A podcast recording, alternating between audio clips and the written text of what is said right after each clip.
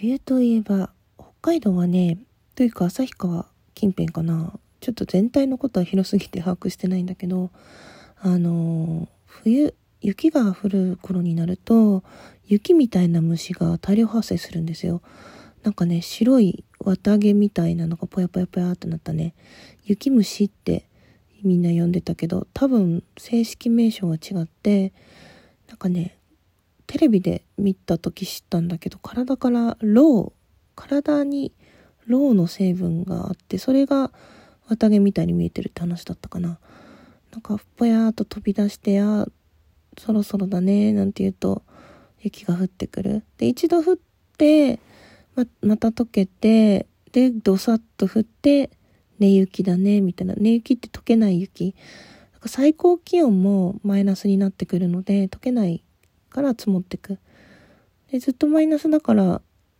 パウダースノーっていうかサラサラなんだと思うけど、の雪が降る時って雨と違って音がしないから、寝て起きて窓開けたら窓の外の景色が真っ白みたいなのが毎年のこうああ今年も冬が来るなっていうのあの窓を開けて真っ白っていう瞬間が結構好きでしたねその瞬間だけ。結局寒いから嫌なんだけど。雪といえばというか北海道の冬といえばいろんな思い出があって。そうだなその男子対女子で雪合戦したとか。まあでもパウダースノーなんでね雪玉が作りにくいんですよ。サラサラになっちゃって。テレビでよく雪だるまを作るシーンとかあったけど同じようにできないからずっとなんだろうなんでだろうと思ったけど水分がないというか水を足さないとくっついていかない。あサラサラサラサラってなっちゃって。あとつららでつららを振り回しながら帰るとか。うん。あとそうだな。米袋を持ってきてくださいって言われて米袋で月山からえー、滑り台みたいにね、米袋でシューッと反りごっこみたいのをするとか。みんなね、名前を油性ペンで書いた米袋をね、持ってってましたね、10キロの。やっぱみんな10キロのあの袋買ってたんだね。当時はね。うん、だソリでお母さんが買い物連れてってくれて帰り道自分の周りに買ったものが置かれるから抱えながら帰るとかそんな記憶もあるしベビーカーよりソリの記憶ですねベビーカーは多分なかったと思う、うん、北海道はね、車で移動することが多いから、ベビーカーの移動ってあんまりないんじゃないかな。うん、抱っこ紐の方がメインなんじゃないでしょうか。ちょっとわかんないけど。イメージね。うん。自転車も半年しか乗れないから、その、雪が降ってくると禁止になって、4月ぐらいになると何日から乗って OK みたいなのが学校から連絡が来るのね。それまでに点検してもらって、点検シールを貼ってくださいみたいな。学校に乗っていけるわけじゃないんだけど、まあ、高校生ぐらいの時から、その、シールを貼った自転車しか、点検済みのものしか乗ってきちゃダメとかあったし、まあ、それこそ小学校の時は自転車遠足っていうのがあって、サイクリングロードがあるから、まあ、川が多い町なんですね、旭川。で、サイクリングロードってその車が通らない道もあったから、みんなでこう食材分担担当してで、川沿いにこう自転車、川沿いでもないか自転車で、その大きい公園に行って、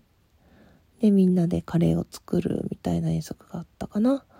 うん。まあ、あと冬は、まあ、スキー、スケート、学校によって押して、押してるというか、力を入れてるところが違って、で、あの、小学校、初めて入った小学校は、先生方がスケートリンクを作ってくれたの、グラウンドに水まいて。だから結構スケートやってたけど、2年生で転校して行った先はスキーだったので、だからスキーもスケートも一応できることになってるけど、スケートは止まれないのぶつからないと。だから建物、建物というか壁がある建物の中じゃないとちょっと滑りたくないというか。もうでもどうだろう乗れないかなどうだろうかな。だからマイシューズは持ってましたね、スケートは。あと早く大きくなったから、そんなサイズが変わらなかったんでずっと同じ靴で行けましたね。スキーは、スキーもね、ま、なんかちゃんと買ってたかな。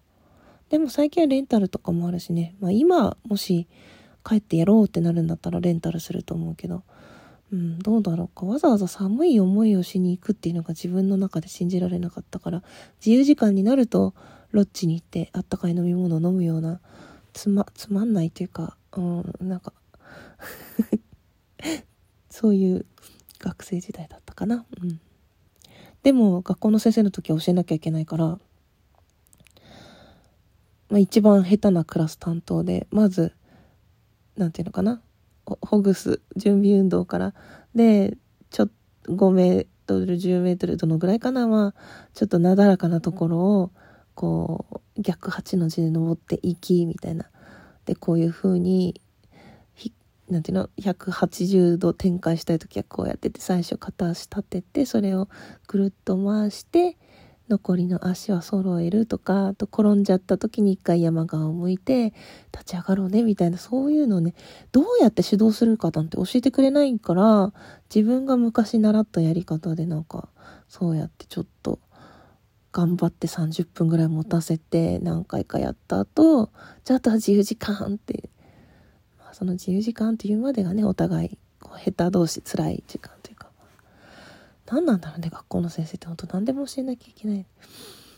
あと、そうだよね、雪といえばそういう、腹、パッパッと払えば落ちるものだから、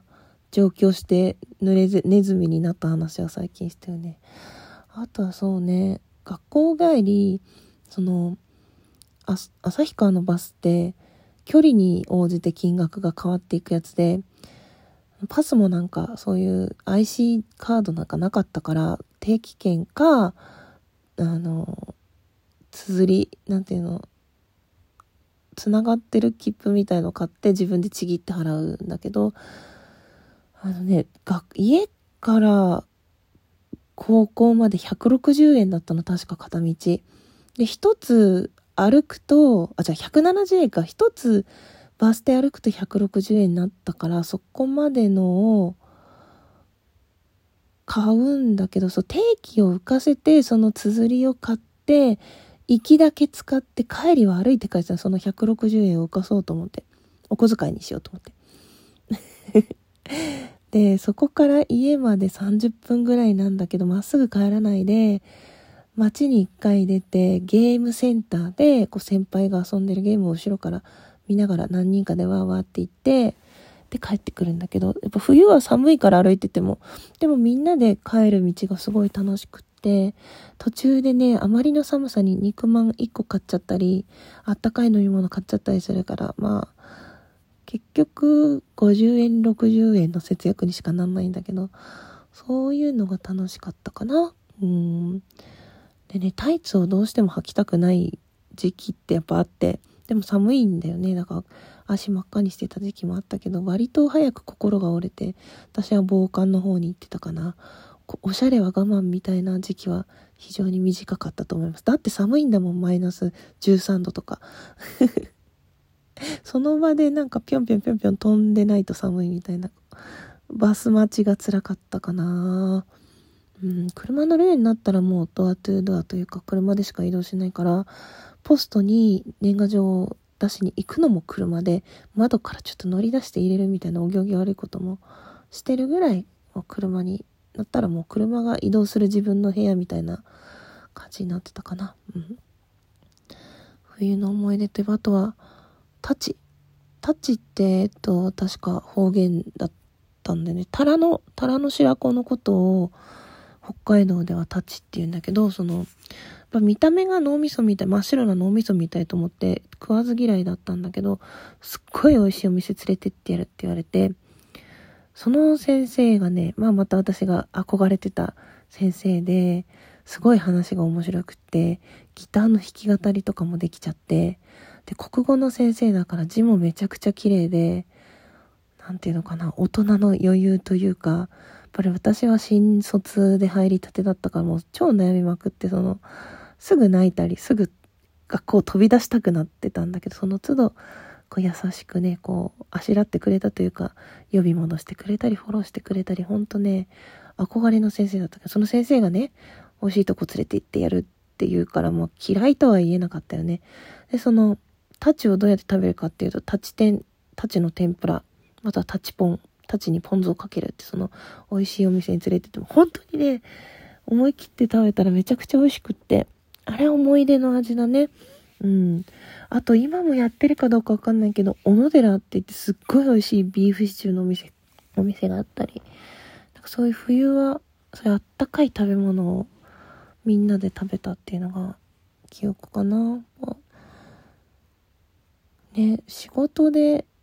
飲むけど、どうしてもこう、仕事の愚痴になりやすいというか悩みを話すところになりがちだから、そういう記憶とセットだけど、また友達と行く飲み会とは違うよね、こう、仲のいい先生たちと3人ぐらいで、よくね、その、憧れの先生ともう一人、私の副担にやっててくれた面白いおじいちゃん先生がの仲良くて飲んでたから、家が近かった私はね、結構ね、ギガちゃん出ておいでっつって呼んでもらって、3人で飲むってことが多かったんだけど、ほんと可愛がってもらって、いい思い出ですね。全然連絡しなくなっちゃったけど、まあ、まあまあ、それも含めて、うん、いい思い出かな。ほんとね、いい人に恵まれて、と人間関係に、で恵まれてきたなって感じかな。あ、いつの間にか結構喋りました。というわけで、今日はね、北海道の冬にまつわる思い出聞いてもらっちゃいました。最後まで聞いてくれてありがとうね。じゃあまた聞いてください。じゃあね、バイバイ。